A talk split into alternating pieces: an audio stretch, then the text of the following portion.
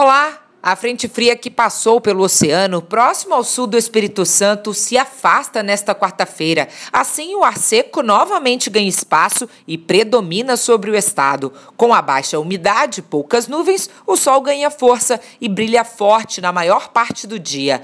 Não há previsão de chuva para nenhuma região. Em Vitória, a temperatura varia entre 21 e 31 graus. Para ficar por dentro das informações sobre o tempo em todo o estado, fique ligado na programação da TV Vitória e da Rádio Jovem Pan. Até amanhã!